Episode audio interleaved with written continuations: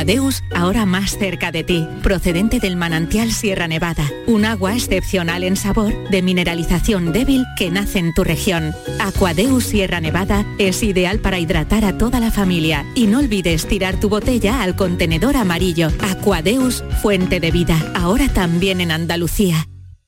La nueva cultura no es darle me gusta al directo de tu grupo, es saltar con su temazo en un festival. La nueva cultura no es ver un estreno en el sofá de casa, sino sentarte en un teatro o un viaje de fin de semana a otra ciudad para conocer un museo que no olvidaremos. La nueva cultura se vive en persona, exactamente igual que antes, pero con más ganas aún. Disfruta la nueva cultura normal. Junta de Andalucía. Mano de santo limpia la ropa, mano de santo limpiar salón, mano de santo y en la cocina, en el coche, en el watercloak, mano de santo para el hotel, mano de santo para el taller, mano de santo te cuida, mano de santo te alegra la vida, mano de santo, mano de santo, ponte a bailar y no limpies tanto, mano de santo, mano de santo, ponte a bailar y no limpies tanto. Seguramente el mejor desengrasante del mundo. Pruébalo. La llegada de un cachorro a casa es algo maravilloso, pero también ensucia, gasta, crece, enferma, envejece. Tener un animal de compañía es tener en tus manos la vida de un ser que siente y que depende de ti, porque sus derechos son tus deberes. Acepta el compromiso. Andalucía Bienestar y Protección Animal. Junta de Andalucía. Es verano en Canal Sur Radio Sevilla. ¿Qué deseo le pedirías al genio de la lámpara mágica? Lo tengo claro, controlar mi Mercedes desde cualquier lugar. Pero si eso ya es una realidad, en Concesur y Fervial tienen todos los servicios digitales que necesitas para conectar tu Mercedes a tu smartphone. Así sabrás la localización de tu vehículo y mucho más. Esto sí que es un deseo concedido. Infórmate en Concesur y Fervial, tus talleres autorizados Mercedes-Benz en Sevilla. ¿Se ha averiado tu termo eléctrico o calentador y no sabes dónde encontrar recambio para repararlo? La Casa del Termo tiene un amplio surtido en recambios de todas las marcas originales de agua caliente, calefacción y energía solar. Y no solo puedes adquirir tu recambio, sino también reemplazar tu calentador o termo eléctrico por uno nuevo. Estamos en Polígono La Negrilla, calle Enciclopedia 32. Contacta con nosotros en el 600 04 04 84 o en ventas arroba lacasadeltermo.es. Yo ya no pago por mi consumo y digo chao, digo chao, digo chao, chao, chao, a tú lo mismo. Vente conmigo, nuestro petróleo es el sol. Leques fotovoltaicas Dimarsa y despreocúpate de la factura de la luz. Dimarsa.es. ¿No conoces todavía Canal Sur Podcast? Descubre nuestra nueva plataforma digital de contenidos especializados, exclusivos, de producción propia. Como Desaparecidos, un espacio presentado por Patricia Torres que da voz a las necesidades de los familiares de personas desaparecidas, con el seguimiento informativo de desapariciones actuales y antiguos casos para evitar el olvido. Canal Sur Podcast. La tuya. Hola, muy buenas tardes. Ya estamos aquí. Toda la actualidad relacionada con la salud y las cosas que pasan la tienen ustedes habitualmente durante este mes de agosto en los servicios informativos de Canal Sur Radio. Nosotros aquí nos hacemos un acercamiento un poco más distendido, un preliminar de la temporada que, como les hemos contado en otras ocasiones, comenzará el próximo 5 de septiembre. Bueno, pues dicho esto, muchas gracias por estar a ese lado del aparato de radio. Canal Sur Radio te cuida. Por tu salud. Por tu salud con Enrique Jesús Moreno. En el día de hoy vamos a acercarnos a un concepto que no es muy frecuente, aunque sí lo es en otros países y que en España también lo fue en el pasado, aunque con otras características y otras técnicas, desde luego. Vamos a hablar de enfermería escolar y cómo en algunos eh, centros privados se está incorporando esta figura. También lo está haciendo en algunos colegios públicos de la Comunidad de Madrid y de Valencia. Y nosotros vamos a conocer la experiencia de un enfermero escolar de aquí de Andalucía. Eso en la primera parte. En la segunda recuperaremos el tiempo que dedicamos a la epilepsia, una enfermedad todavía con, con, con un seco muy especial y de la que, bueno, tuvimos un encuentro muy interesante hace algunos meses en esta temporada. Será eh, el tirón que damos de nuestra fonoteca para este programa de hoy. Así que estamos en marcha, allá vamos. Enrique Jesús Moreno, Por tu salud en Canal Sur Radio. La enfermería escolar es eh, un concepto que existe y que se da en muchos países del mundo desde hace décadas. En España estaba presente durante un tiempo. Los más eh, senior de nuestros oyentes puede que recuerden algo. Yo lo recuerdo personalmente de niño. Pero eh, actualmente la enfermería en los centros de salud está muy diseminada, muy aislada, no está regulada de ninguna forma eh, organizada. Y sin embargo, la promoción de la salud y la educación para la salud, además de los cuidados que, pueden, que podría prestar la enfermería escolar, pues juega un papel eh, clave absolutamente en la educación y en la salud actual de, de los escolares, ¿no? Hemos querido ocuparnos de este tema y hemos encontrado un perfil magnífico para ello, porque es enfermero y mm, maestro de, de primaria, además de máster de profesorado de secundaria, bachillerato y FP, y desde luego también máster en enfermería escolar propiamente dicho. Javier Gutiérrez. Eh, Javier, muy buenas tardes. Hola, buenas tardes. Muchas gracias por estar con nosotros para hablar de este asunto. Veo que para ti, por tu perfil académico, eh, me imagino que un poquito apasionante, ¿no? Nada, por supuesto, muchísimas gracias a ti. Un placer estar aquí y reivindicar esta figura que poco a poco se va dando a conocer. Digo que para ti, eh, tu profesión como maestro, como enfermero, como profesional sanitario, eh, pues bueno, es muy estimulante, ¿no? Resulta muy estimulante. Quiero decir que estás...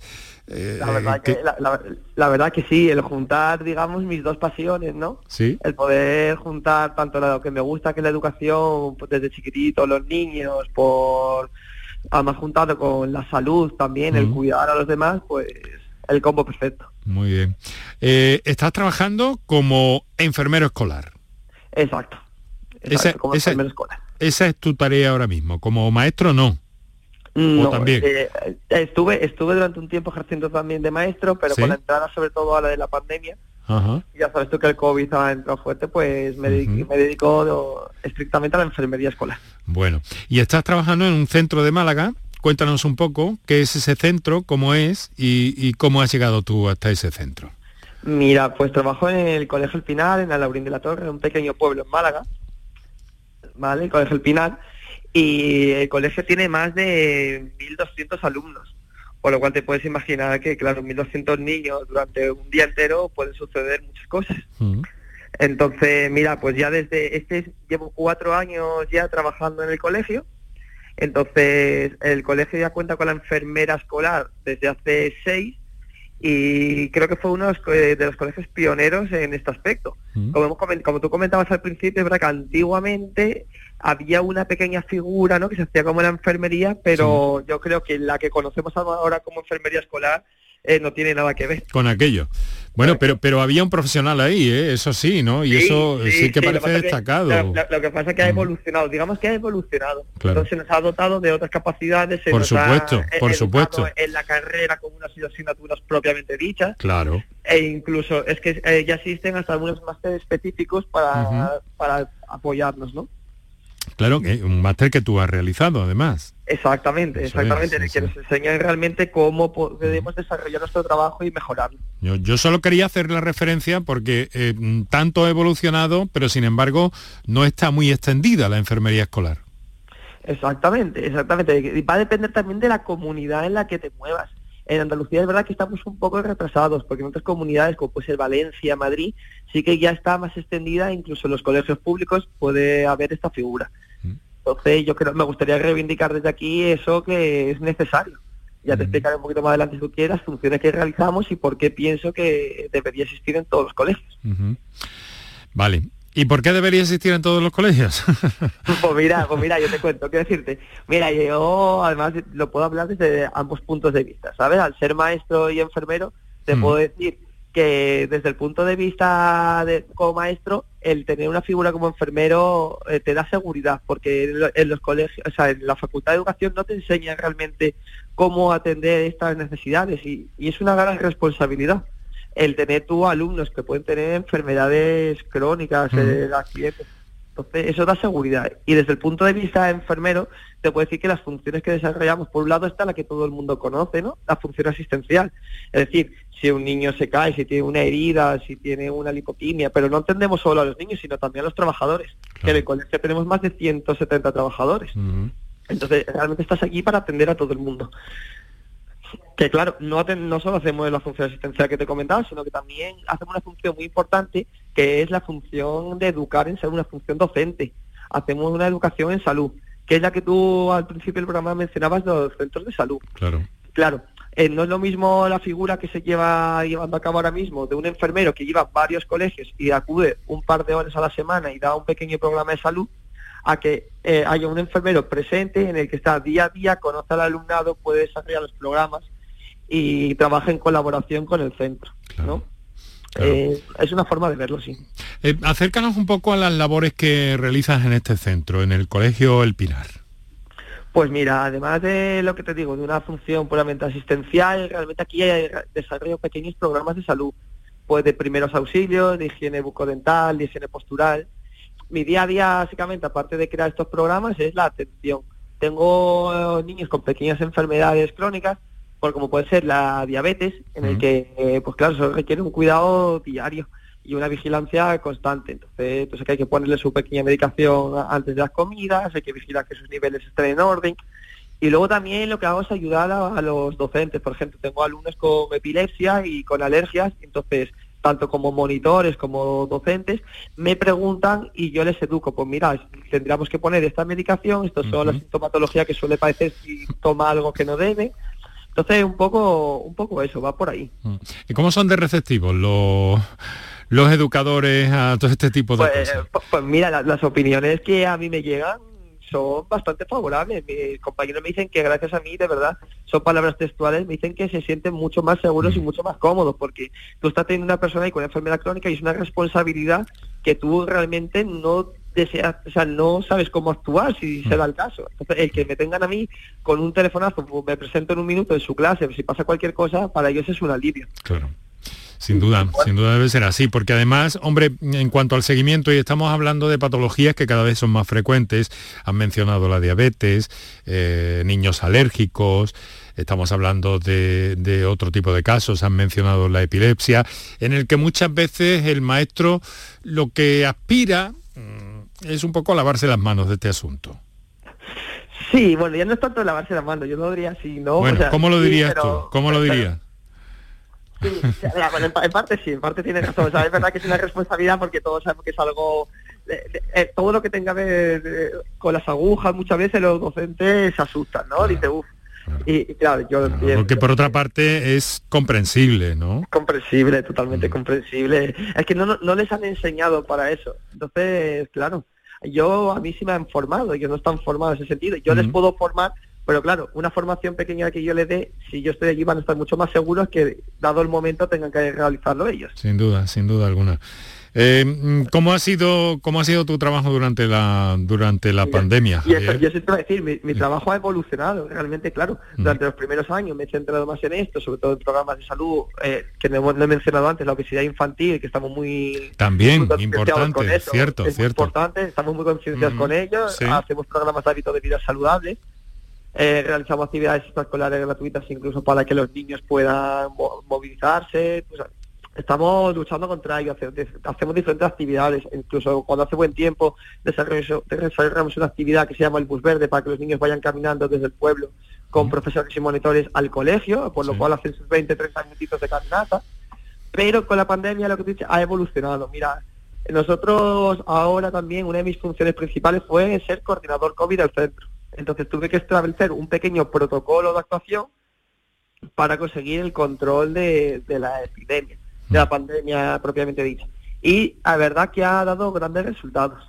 Estoy muy contento y muy satisfecho porque puedo decir que nuestro colegio ha sido un cole seguro, como muchos. ¿eh? Ha sido un cole seguro en el que realmente hemos tenido muy pocos brotes por el COVID y hemos podido seguir las clases con total normalidad. Claro, eso, eso impulsa también este concepto y tu trabajo dentro del centro, ¿no? Y en el ámbito escolar, ¿no? Claro, tú piensas tú piensas que además una de mis funciones durante el COVID ha sido ayudar a esa enfermera referente que hay en el centro de salud que podía llevar como 10, 12 colegios Entonces, que yo haya hecho un pequeño cribado en el colegio, yo te puedo cribar si este niño realmente tiene patología de COVID, eh, te puedo ayudar a hacer los rastreos del personal, de sus compañeros, y ya toda esa información, una vez yo la tengo recabada, o sea, tengo que derivar a ella y ya le avanzo y le quito mucho trabajo. Mm. Me llama la atención una cosa, ¿no? Porque has mencionado que te ocupas de, educación para la salud y todo esto.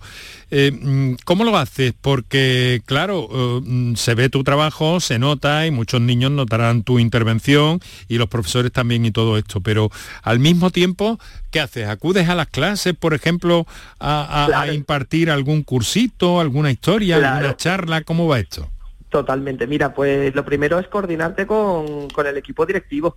Tú, yo trabajo mano a mano con ellos, entonces tú pides un permiso, tú te organizas, tú dices voy a llevar a cabo este proyecto y voy a necesitar pues estas horas. Y entonces ellos se ponen de acuerdo con los profesores y creamos una especie de horario que se les avisa y yo acudo a las clases y por ejemplo al principio del curso uno que hice fue primeros auxilios. Eh, le, di un curso de primeros auxilios desde sexto de primaria hasta segundo de bachillerato. Entonces, claro, yo iba por las clases y yo daba pequeños cursos, a ver, desde un par de horas a cada clase, y estaban en grupos reducidos y les iba explicando todo, trabajábamos con el muñeco y no, una respuesta muy positiva, la verdad les gustó mucho. Mm. La idea de la enfermería escolar, eh, Javier, se está, se está extendiendo, ¿no? Y todo esto de la pandemia, de alguna forma también, independientemente de esas intervenciones o de, esas, eh, enfermeras eh, de los centros de salud relacionadas con los colegios y todo eso, pero se está extendiendo. ¿Tú crees que esto eh, puede cuajar? Me has dicho al principio que algunos colegios públicos en la Comunidad de Madrid y en la Comunidad de Valencia están incorporando la, figura de, de, la enfermera o el enfermero escolar. ¿Tú cómo ves el panorama? Pues mira, yo creo que la, enfermería escolar es una asignatura pendiente en el sistema educativo, de verdad te lo digo. Eh, la llevamos demandando durante años. Nuestra presencia, en mi opinión, sigue siendo escasa y desigual por comunidades. Eh, por suerte, el Colegio de Enfermería durante estos últimos años y asociaciones como AMESE están luchando por esta causa. Y yo creo que, poco a poco se está dando a conocer esta figura, ayudado por supuesto de la pandemia, y creo que ha llegado para, quedarse. ¿Has mencionado una asociación, AMESE, creo haberte oído? Sí, exacto. ¿Qué es esa asociación? Cuéntanos. Mira, esa asociación yo la conozco porque cuando yo empecé en el mundo de la enfermería escolar fue cuando yo estaba terminando la carrera de enfermería. Después de haber estudiado magisterio y enfermería, hay una pequeña asignatura que se llama salud escolar. Y, y cuando iba a empezar mi trabajo final, lo hice sobre esto, yo llevé un programa de salud a un colegio y lo desarrollé. Y entonces había una enfermera muy simpática que me puso en contacto mi profesora, mm. que se llama Araceli Quintero. Y es una de las cabezas y las vocales aquí de esa asociación en Andalucía. Y, y lo que hace es, es una asociación a nivel nacional que tiene sus vocales en, en España, por, por las diferentes comunidades, y lo que lucha es por la, por la enfermería escolar, por llevar un enfermero a cada centro tiene su propia página web y medios de comunicación y está muy bien. Claro, la, idea de la humanización, Javier, que tanto, eh, que tanto se, utiliza últimamente en todos los ámbitos sanitarios, eh, pues en el caso de, vuestra tarea o de vuestra especialidad, eh, es doblemente importante, me imagino, porque estamos trabajando con personitas muy sensibles. Claro, claro. el, objetivo final nuestro es fomentar un bienestar tanto físico, mental como social del alumnado. Mm. Entonces, nosotros, aparte de enfermeros de curarle una herida, también hace de psicólogo. Muchos niños pues, a veces tienen pequeños ataques de ansiedad eh, y para eso me tienen. Yo busco que todos los niños eh, al final se desarrollen, que tengan un buen cuidado de su salud y acaben el colegio y se acuerden de mí. Muchos me tienen mucho cariño, se vienen a despedirte, ¿sabes? Al final de curso vienen, se despiden, se van ya a la universidad, les dice que te ha encantado, que les expliques eh, cómo has llegado ahí, en qué consiste la enfermería, no sé, te despiertas un pequeño cosilla, ¿sabes? Sí, sí, sí, eso es muy interesante y debe ser reconfortante también, ¿verdad, Javier? Sí. Muy reconfortante, ya te digo, es mis dos pasiones unidas, no, no puedo estar más contento. Porque además fíjate, ¿no? Que se dice un poco por comentar, ¿no? Pero sabes que existe el llamado creo que se llama así, síndrome de la bata blanca, que muchos niños pequeñitos, ¿no? Sí, sí, sí, eso, es, verdad, al principio, al principio le cuesta, pero pero después son muy agradecidos. De mm. verdad que es difícil, es difícil llegar a ellos porque como te vean con la bata blanca, que he de decirte que yo ya no la llevo por eso, porque todo los niños te, te lo deben, pero luego cuando tú descubres una idea no, no, te puedes girar la sonrisa, el cariño, el abrazo que te dan, como cualquier cosa pequeña cosa que hagas por ellos es súper reconfortante. Claro, por esa idea de, humanización que también está cada vez más presente, veo que en todos los ámbitos. Sí.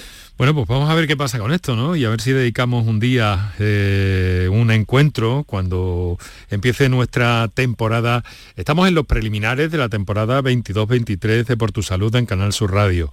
Y durante este mes de agosto, eh, Javier, estamos recogiendo algunos aspectos que nos parece eh, importante reseñar e importantes que estén presentes en nuestros contenidos de temporada, ¿no? Y por eso hemos querido mantener contigo esta conversación y este acercamiento a lo que, a lo que es la medicina escolar, a la idea, al concepto y desde luego a la importancia, a la relevancia, a la relevancia que tiene que ya nos ha explicado y argumentado eh, perfectamente y que es del todo nítido, que se ve que se ve muy claro y que sin embargo es España un país diferente en este caso, en este aspecto, porque en nuestro entorno la medicina eh, o la, enfermería escolar sí que tiene una presencia muy notable, ¿verdad? Exactamente, exactamente, puedo estar más de acuerdo contigo. Bueno, pues vamos a ver qué va ocurriendo y estaremos en contacto por, por, por, consultarte y porque nos ayudes a comprender y porque dediquemos algún programa también más adelante durante la temporada a todo esto. Javier Gutiérrez, Javier Gutiérrez, enfermero en el Colegio Enfermero Escolar, en el Colegio El Pinar, en Alaurín de la Torre, me has dicho, ¿verdad? Exactamente. Muy bien. Pues muchas gracias y a ver si cunde la idea. Y... ojalá, para mí ha sido un placer y cada, cuando necesitéis aquí me tenéis. Un fuerte abrazo, Javier, muchísimas gracias. Un abrazo, buenas tardes, adiós.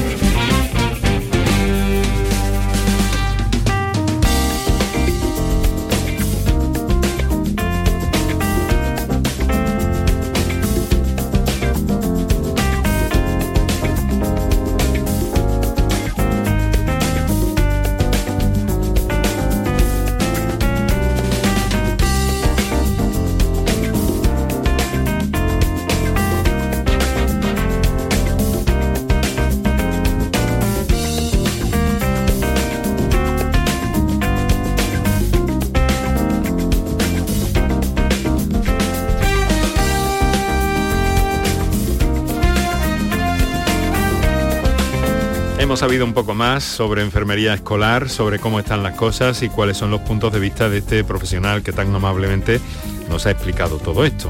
Ahora vamos en busca de una enfermedad todavía muy estigmatizada, la epilepsia, y a mantener un encuentro que eh, tuvimos esta pasada temporada, la, mm, la 21-22, con un especialista y conocer en profundidad eh, a propósito de este asunto.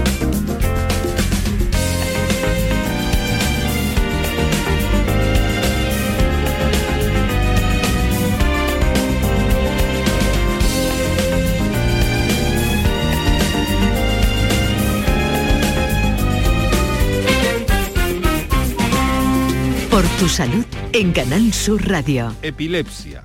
Una enfermedad que nos ocupa en este programa y de la que mm, cada vez que podemos intentamos aclarar porque todavía hay mucho que aclarar en una enfermedad que em, de alguna forma se, se, ha llamado sagrada y en realidad ha tenido muchos nombres y está llena de, eh, de bulos, de tabúes en muchas ocasiones, de falsas creencias Y con el ánimo de mm, poner las cosas en su sitio, vamos a saludar a un neurólogo especialista en el Hospital Torre Cárdenas de Almería, el doctor Pablo Quiroga Subirana.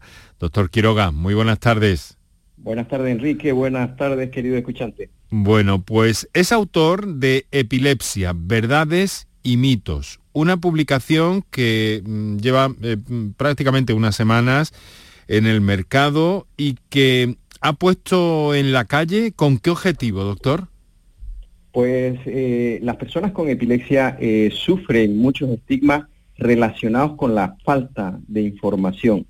Y son estigmas que hacen muchísimo daño. Por ejemplo, que no pueden desarrollar un trabajo de forma adecuada, que la enfermedad es contagiosa, que las personas son violentas, que no pueden estudiar, que no pueden hacer deporte, cosas que eh, hacen muchísimo daño, Enrique. Y simplemente esto es por falta de información. Fijaros vosotros que en una de, las cosas que todavía eh, en, muchas culturas se sigue pensando que es una enfermedad relacionada con, con, cosas diabólicas, con cosas divinas, ¿no? Y ya hace 2400 años Hipócrates decía, los hombres creen que la epilepsia es divina simplemente porque no la entienden. Pero si llamaran divino a todo lo que no entienden, realmente las cosas divinas no tendrían fin. Fin. Fíjate tú una, más de 2.400 años y es algo que es totalmente actual, una cosa espectacular. Y una enfermedad sobre la que, sin embargo, sí que se ha avanzado, ¿verdad, doctor? Sí, se ha avanzado muchísimo en cuanto al diagnóstico, en cuanto al tratamiento. Hay muchísimos fármacos, contamos con más de 20 fármacos en el mercado que hacen más fácil la adherencia al tratamiento, el tratamiento en sí aquello que dicen que no tiene eh, un tratamiento, que no tiene cura, pues es un mito y yo os digo que tiene tratamiento y muchas de los tipos de epilepsia actualmente tienen cura. Bueno, nuestro invitado esta tarde estudió medicina en una de las universidades más prestigiosas de su país, en la Universidad Mayor de San Andrés, en la ciudad de La Paz, en Bolivia.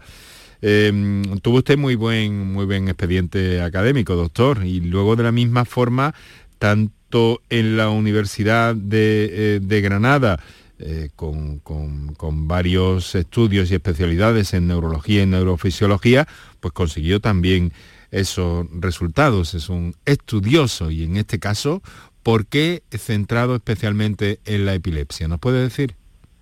Em, desde un inicio me llamó la atención el desconocimiento de la enfermedad como tal, cómo podemos profundizar para conocer más esta enfermedad y fue ahí donde decidí eh, estudiar más en profundidad para conocer mejor la enfermedad.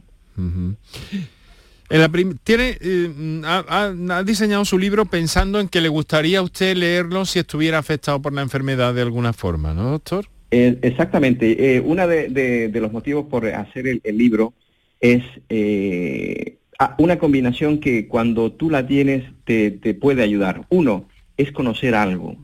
Y dos, es tener vocación. Creo que los dos requisitos, es feo que lo diga yo, pero los dos requisitos en este tema lo tengo y es el libro que yo hubiese querido tener si hubiese tenido la enfermedad. ¿Y por qué, Enrique? Porque muchas veces cuando estamos en la consulta eh, no tenemos el tiempo suficiente en una primera consulta o en las consultas, desgraciadamente, para tocar todos los temas que deberíamos de eh, tener a mano para quitar esa incertidumbre que tanto daño hace en encajar un diagnóstico, en hacer una adherencia adecuada al tratamiento. Y ahí está una de las importancias más grandes de haber eh, hecho este libro con, con, esa finalidad, con esa ilusión y te cuento que está teniendo muy buena acogida, en, menos de dos semanas estamos en los primeros puestos de, su venta y bueno, pues es, una alegría. Quiere decir que hemos conseguido eh, el objetivo, que despertar la curiosidad porque además combina no una información mm, tosca, sino eh, intercalando, mezclando la literatura con eh, la información basada en la evidencia. ha, combinado usted de, alguna forma, ha, mezclado ahí ideas y conceptos muy, muy interesantes. Por cierto, el libro está publicado por Editorial Almuzara, está disponible en la Casa del Libro, por ejemplo, en otras plataformas y también en Amazon, ¿no? Online. Eh, doctor, eh, en la primera parte nos explica qué es la epilepsia. Se asocia epilepsia generalmente con convulsiones, pero usted mantiene que no, que no todo, Exactamente. Que no todo es eso. Enrique, ese es uno de los, de los mitos más grandes. Mi libro en un primer momento se iba a llamar Convulsionó y se tragó la lengua. ¿Por qué? Porque es uno de los mitos más grandes del mundo y esto causa mucho daño. Cuando una persona convulsiona en, la calle, en el colegio, con los amigos, lo primero que va es a meterle eh, algo por, eh, a, la boca para evitar que se trague la lengua. Nadie se ha tragado la lengua, es un mito, hacen daño tanto a la persona que le metemos algo, incluso le han metido eh, bolígrafos, cucharas, eh, para que intentar que no se trague la lengua. Y hay muchos que se han hecho daño en el dedo porque una vez que metes el dedo, la potencia de la, de, la mandíbula es, tremenda y te puede quitar incluso el dedo. Por a tanto, quien intenta auxiliar, ¿no? Ah, exactamente, no meter nada en la boca. Lo que tenemos que hacer en estos casos es eh, la posición de seguridad lateral, de lateral, con la cabeza mirando un, poco para abajo. ¿Para qué? Simplemente para que la saliva que tiene en la, boca pues va a escurrir. Y en cuanto a la frecuencia de crisis, este tipo de crisis que nosotros conocemos, las crisis que convulsionan, que echan espuma por la boca, no es lo más frecuente, es lo más espectacular, pero no es lo más frecuente. Y ahí está la importancia. Hay personas que tienen crisis epiléptica que no llegan nunca a convulsionar y que eh, no son diagnosticados o hay un retraso importante en el, en el, diagnóstico. ¿Por qué? Porque pasan desapercibidos. Eventos, por ejemplo, en mi libro eh, cuento una historia de, de una eh, periodista en la cual tenía solamente crisis de miedo, que estaba pues diagnosticada como crisis de, de ansiedad y, demás, ¿no? Y nunca recibía un tratamiento. Cuando fue diagnosticado se, se mm, retiró todo esto y agradecía tremendamente haber tenido la oportunidad de hacer un diagnóstico. Fijaros la importancia de hacer un diagnóstico de certeza. ¿Y qué manifestaciones eh, tiene la epilepsia más, eh, más dispares, ¿no? más eh, distintas? ¿Por qué sucede esto, Enrique? Porque nuestro cerebro tiene, e, es, es inmenso y tiene diferentes funciones. Uno, pues que te mueva la, la parte de la cara, el brazo, nuestras emociones, eh, la, visión, el olfato. Hay personas que tienen solamente crisis de malestar con sensación de percibir olores, otras que tienen sensaciones de, luces, otras que tienen eh, sensaciones del, del déjà vu, el, lo, vivido, ¿no?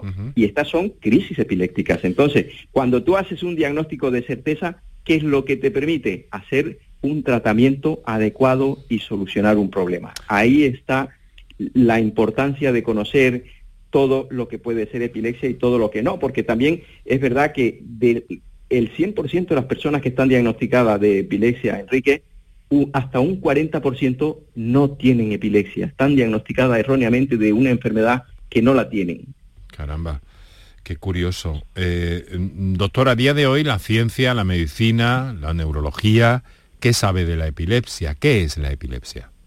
La epilepsia es una manifestación eh, brusca, paroxística, que nosotros llamamos de pronto, aparece de pronto, de un área del cerebro que funciona de forma anómala.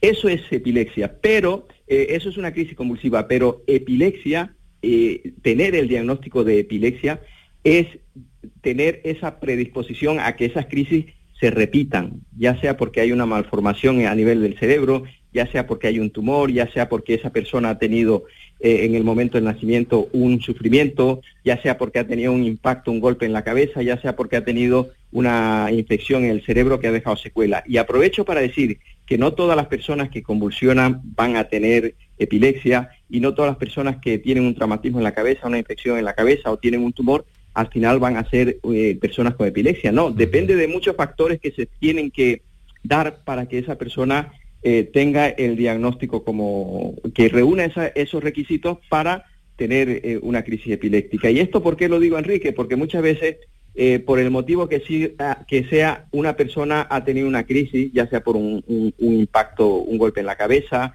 por el consumo de alcohol, por consumo de tóxico, y ahí viene el comerse la cabeza porque piensan que de ahí en adelante van a tener crisis epiléptica. Ya, ya, ya.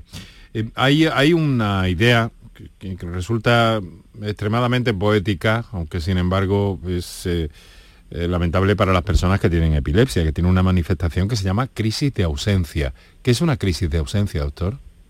las crisis de ausencia son un tipo de, de, todas las que hemos estado hablando, Enrique, un tipo de, crisis epiléptica. Principalmente se da en los, en los niños, en los pequeños son pequeñas desconexiones que hacen con, eh, con, el, con el exterior.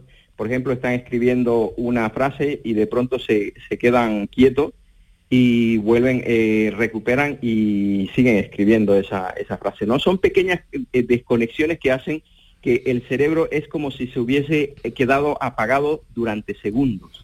Eso es una, una, una ausencia y se puede pues presentar de, en diferentes intensidades varias veces al día o de vez en cuando y eso puede interferir en la cognición del niño y esa es la importancia también de hacer un diagnóstico eh, pronto para hacer un tratamiento adecuado. O sea que tratamientos hay. Luego hablaremos un poco de todo eso. Pero la epilepsia, que hemos llamado al principio enfermedad sagrada, enfermedad de los mil nombres también se la ha llamado, dedica una, una parte de su, de su libro, de esta epilepsia, verdades y mitos, del doctor eh, Pablo Quiroga, eh, mm, lo dedica a, este asunto, ¿no? Eh, mm, enfermedad de los mil nombres. Cuando digo eso, Enrique, parece que puede ser una, exageración, ¿no? Pero mm, si nosotros nos podemos saber, en España hay varios nombres, ¿no? Pero si tú revisas en, la, en, la evolución de la, de la historia, la enfermedad sagrada, la enfermedad de la caída por lo espectacular de que caen y convulsionan, y vuelvo a decir que no es lo más frecuente, pero es lo más, más espectacular y que sale en los medios de comunicación, que hace que se vea de esta forma, ¿no? El morbus lunático, la, la, el morbus demoniacus, el morbus comitialis, eh, cuando había una crisis en los comicios, pues se tenía que suspender las reuniones y luego purificar el, lugar para luego recién eh, dar cabida a que haya, eh, que exista esa reunión. ¿no? Fíjate que se consideraba que era eh, contagiosa y hasta nuestros días pues se sigue considerando eso, ¿no? El Neseye, el Kifafa o el Tucuri, en fin, son un montón de nombres que reciben y que yo personalmente estoy seguro que son más de mil. lo que pasa que pues mm, no, lo, no los hemos podido eh, reunir todos, pero estoy seguro que son más de mil nombres. Bueno, en, la segunda parte, en la segunda parte del libro eh, nos habla de algunas eh, verdades y mentiras, ¿no? Bulos en torno a la epilepsia que ya, que ya ha enunciado de alguna forma, como eso de, tragarse la lengua. Pero, pero hay muchos, hay muchos mitos, como que, eh, mm, como que es una enfermedad, lo ha dicho antes, contagiosa, o una enfermedad eh, progresiva e irreversible, y que las personas con epilepsia no pueden trabajar, y que son agresivas, y que no pueden tener hijos todo este dedica todo ese capítulo a, desmontar esa serie de bulos que hay sobre la epilepsia, ¿no, doctor? Y basados en, la evidencia. Pues sí, eh, uno de los, de los mitos más dañinos y que a mí me da mucha pena que lo vivimos, y yo eh, el, lunes eh, pasado venía una, una chica de veintitantos años que le habían despedido del trabajo porque había dicho que tenía epilepsia, una chica con sus crisis perfectamente controlada, una crisis cada X tiempo, y su trabajo era poner una lechuga en un recipiente. Y se ha quedado sin trabajo simplemente por haber dicho que tenía eh, e-, epilepsia. Pues ese estigma hace muchísimo daño y hace muchísimo daño porque es falta de, de, información, no es contagiosa, las personas no son violentas. El 70% de las personas que padecen epilepsia tienen eh, excelente rendimiento, se tratan con un solo fármaco, son médicos, son abogados, son profesores, son deportistas, deportistas de, de, élite. Fijaros que mm, cualquier persona puede tener epilepsia. Es verdad que hay un grupo de 30, 20, 30% de, de, de las crisis epilépticas que llamamos farmacoresistentes, que son mm. las que nos cuesta un poquito más el control y en el cual se está estudiando muchísimo y estoy seguro que eh, pronto pues tenemos, tendremos a nuestras manos más soluciones que la necesitamos y actualmente tenemos muchos recursos y es donde tenemos que seguir trabajando para que este porcentaje de personas cada vez se sienta mm, con menos estigmas, con menos mitos y que sean vistos de una forma pues que no de miedo, Enrique. Y en algunos casos también, doctor, hay eh, soluciones quirúrgicas, tengo entendido, me equivoco? Totalmente. El, el, espectro de tratamiento, de posibilidades de tratamiento que tenemos son los fármacos, son algunos tipos de procedimientos quirúrgicos, eh, algunos eh, tipos de estimulación.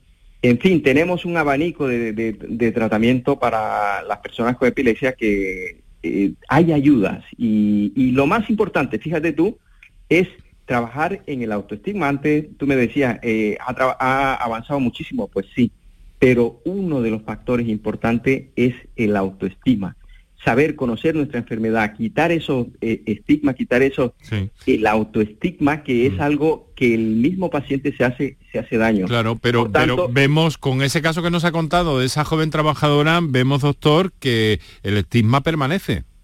Totalmente, y por eso digo, quiero llegar a los empresarios, hacerles abrir los ojos, que eh, al dar un trabajo a estas personas, le estás dando salud, porque eso es bienestar. Esa persona se, se siente mm, autosuficiente, se siente útil. Cuando le quitamos eso a, estas personas, le estamos mm, condenando a las alteraciones del estado de ánimo, a que se encierren y a que vean que desgraciadamente lo que me decían, no, pues esto es lo que me ha tocado a mí y a mí nadie quiere contar conmigo. Tenemos que demostrar que se puede. Hay personas que lo ven de diferentes formas. Yo tengo eh, pacientes, personas con epilepsia que me dicen, mira, he tenido que emprender yo y hay grandes emprendedores para demostrar que soy una persona capaz de hacer cualquier cosa. Y vuelvo a decir, hay deportistas, hay profesionales, grandes profesionales con, con epilepsia y además en la historia, si, lo, si revisamos, Einstein, sin ir más lejos, tenía epilepsia y, mira, mira dónde, dónde ha llegado. Van Gogh tenía epilepsia y mira dónde ha llegado. Eh, en fin, que tenemos un número pero entonces, claro, ¿cuál es el prejuicio que existe a la hora de, un empresario de contratar, en el caso de esta chica? ¿Qué, qué es lo que teme, doctor? Sí, que no eh, tenga un rendimiento adecuado, que tenga una crisis que pueda ser un, un problema eh, fíjate, Enrique, eh, si nosotros nos ponemos a, ver, incluso en la conducción, las personas con epilepsia están penalizadas en el momento de, conducir. ¿Por qué? Porque se tiene metido en la cabeza de que las personas con, epilepsia conducen peor, pues error.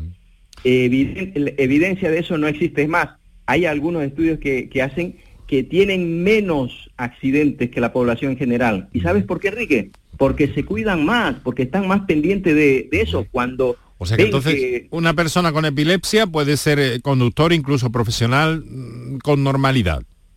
Eh, uno de, de, los estigmas que nosotros vemos es las limitaciones que tiene incluso a nivel del acceso a, a diferentes profesiones, Enrique. Una persona eh, el estigma institucionalizado se llama. Una persona con epilepsia no puede portar un arma, por ejemplo. Por tanto, no puede ser policía, no puede ser eh, militar, no puede conducir de forma profesional. Eh, mm, mm, o sea, fíjate hasta dónde llega el estigma que ya están vetados cuando la... Cuando a lo mejor la manifestación de su epilepsia no, no, no le haría correr ningún riesgo en su trabajo, ¿no? Me está diciendo, Exactamente. Yo eh, eh, eh, estoy porque hay algunas cosas pues que, y según el control de la, crisis, no se debe hacer, evidentemente, pero no ser radicales para, por ejemplo, facilitar de acuerdo a mi rendimiento, facilitar el trabajo adaptar las situaciones. Por ejemplo, yo tengo, eh, mi enfermera tiene eh, epilepsia, una de, mis enfermeras tiene epilepsia y, es espectacularmente mm, eficiente y trabaja perfectamente. ¿Qué es lo que pasa? Que no la pongas a hacer turnos de noche porque la deprivación del sueño conlleva a que tenga crisis. Eh, entonces, adaptar el trabajo, tú no vas a poner a una persona con epilepsia en el andamio, a, ¿me entiendes? Pero sí puedes adaptar ese, eh, eh, ese trabajo y lo podemos hacer. Es simplemente que nos tenemos que organizar y, se puede. Esta, esta chica que lleva una lechuga a un recipiente, ¿qué, qué, riesgo va, puede, puede tener? ¿Me entiendes? Claro. Eh, doctor, eh, bueno, estamos conversando agradablemente esta tarde con el doctor Pablo Quiroga, autor de esta, de esta publicación, Epilepsia, Verdades y Mitos, que mm, de alguna forma es una guía también, ¿no? Y de hecho en la tercera parte, ahí eh, mm, va dirigida esa, esa tercera parte del libro, doctor, a a dar una serie de claves para saber cómo actuar ante una, ante una crisis epiléptica, ¿no es cierto? Eh, exactamente, Enrique. Por ejemplo, cuando nosotros tenemos una crisis epiléptica convulsiva, que estamos en, la calle, en una universidad, en un colegio y tal, no, nos tenemos que eh, alarmar. Lo primero es eh, quitar lo que hay alrededor para que no se, golpee. Lo siguiente, si tenemos un abrigo, poner en en el cuello, ponerla de lado, ¿vale? No aplacar la crisis nunca, no meter nada a la boca y controlar el tiempo. El tiempo va a ser alrededor de un minuto. Obviamente que quien está ahí, eso es una eternidad, pero pues fácil de, si tenemos esto, fácil de ayudar. Esa persona te va a agradecer eternamente si hacemos las cosas que hay que hacer. Y aquí en el libro viene eh, explicado totalmente aspectos médicos legales que tenemos que, eh, que nos pueden ayudar, como por ejemplo si voy a contratar un seguro, hay personas que ocultan que tienen epilepsia, pues error grande, porque el ocultar una información luego conlleva a que ese seguro diga usted no ha dicho cosas, por tanto mm, esto pues no le cubre. Eh, las personas con epilepsia tienen derecho a tener un seguro, simplemente que tienen que decir eh, lo, que tienen y ahí también hay un estigma grande. Mm. Están penalizados porque los seguros para ellos cuesta más caro, Enrique.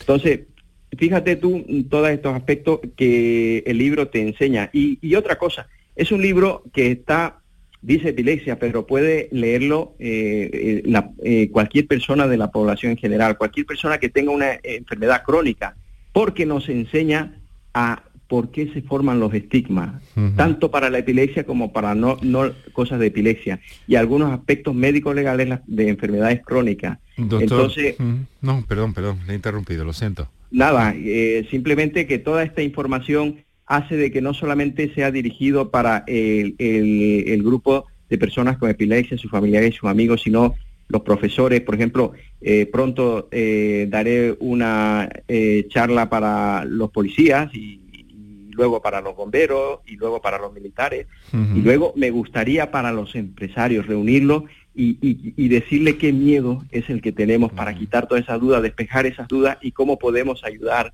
a estas personas. Doctor, eh, ¿cómo estamos de, de, prevalencia de la epilepsia en nuestra sociedad? ¿Cuántos, eh, ¿Cuántos enfermos tiene usted a su cargo en su unidad en el Torre Cárdenas? Eh, recientemente, digo, a, menos de cinco años hicimos un estudio pionero a nivel nacional eh, el estudio Epiberia en cabeza con el doctor Pedro Serrano, en el cual pues vemos la, magnitud del problema. Nosotros eh, eh, en Almería tenemos más de mil personas con epilepsia en, nuestras consultas, epilepsia fármaco resistente. luego, mm, 1% de la población tiene crisis epiléptica y muchos de ellos que no lo saben, de, 1 a, al 2%. 1%, eh, caramba, es, es, tremendo. un índice muy alto, ¿no? Es un índice muy alto. Que a veces ni siquiera saben que la tienen, ¿no? Exactamente, es una de las enfermedades neurológicas más prevalentes. Y una de las cosas que descubrimos nosotros eh, haciendo este estudio epidemiológico es que hay personas que sí la tienen pero no acuden al médico. Nosotros hicimos un estudio a, través de localizar, a, hacer eh, exploración a, nivel de la población en general.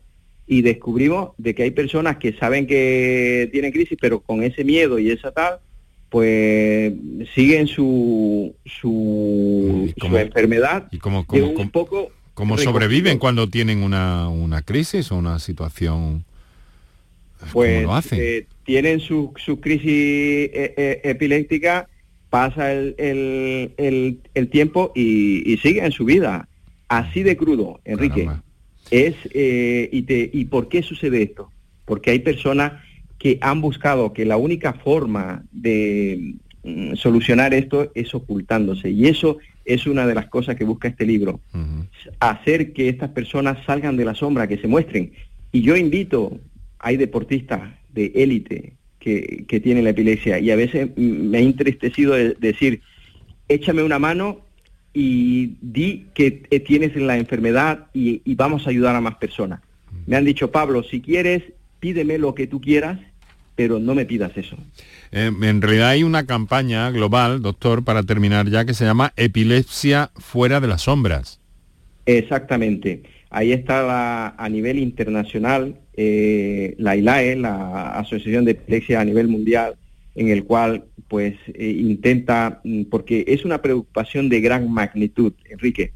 En los países de alto nivel económico, las personas pueden recibir un tratamiento, pero más del 80% de las personas con epilepsia en, en, África, en Sudamérica, no tienen tratamiento. Y es así de crudo. Más del 80% de la población que sufre epilepsia no sigue un tratamiento, porque es un, tratamiento pues que no tienen la capacidad de, tener a mano las personas de, estos países y es ahí también donde tenemos que trabajar para ayudar a esta población. Doctor, en torno a la epilepsia, esta guía para comprender una de las enfermedades neurológicas, por otra parte, más frecuente, algo que que, ha citado también, creo recordar el doctor al principio. Epilepsia, verdades y mitos, editorial Almuzara, doctor Pablo Quiroga. Muchas gracias por, por, estar con nosotros, por ayudarnos a comprender y a ver cada vez más claro, que nos ocupa también en este programa a menudo, divulgar y conocer y acercarnos a la realidad de estas enfermedades. Seguiremos en contacto y, ¿por qué no?, programamos un día en unas semanas un programa, si le parece, con la intervención de los oyentes. Yo agradecido y agradecer por vuestro trabajo. Hacer esta difusión vamos a llegar a muchas personas y estoy seguro que vamos a ayudar a muchas personas para quitar ese estigma, para hacer la vida más fácil de estas personas que se la merecen y que ellos mismos se den cuenta de que no tienen que ocultar nada, eh, y aprovecho para finalizar que si tienen la enfermedad, que lo digan, porque también es una forma de liberarnos, de que nuestros eh, amigos lo sepan. Una crisis eh, así desprevenidas y de sorpresa también hace que los que están alrededor se asusten y no sepan qué, hacer. Tenemos que decirlo. Y si nosotros lo decimos, está, no tiene, el diabético pues dice que tiene diabetes, el hipertenso dice que tiene hipertensión y no pasa nada y una persona con epilepsia también la tiene que decir ante todo si hay algún imprevisto y saber cómo actuar, que es sencillo, no tiene, no hay que ir a ninguna universidad para, para hacer este procedimiento y es fácil. Doctor Pablo Quiroga, Quiroga, perdón, Pablo Quiroga Subirana, muchas gracias por estar con nosotros. Un saludo y hasta la próxima. Un fuerte abrazo Enrique y aquí me tienes cuando me necesites. Un fuerte abrazo. Pues aquí lo dejamos. Un saludo, un buen deseo para la tarde y la noche y eh, aquí hemos estado Kike Graundegui en las grabaciones y edición digital y Enrique Jesús Moreno que les habló. Encantado. Hasta mañana.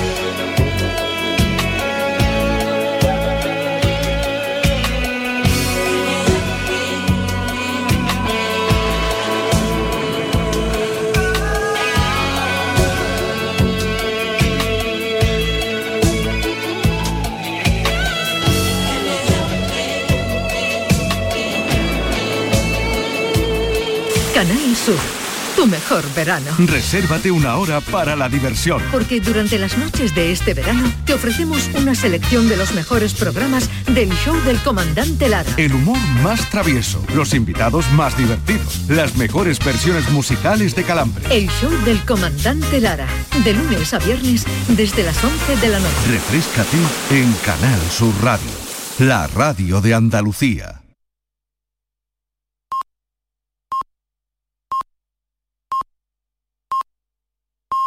Andalucía.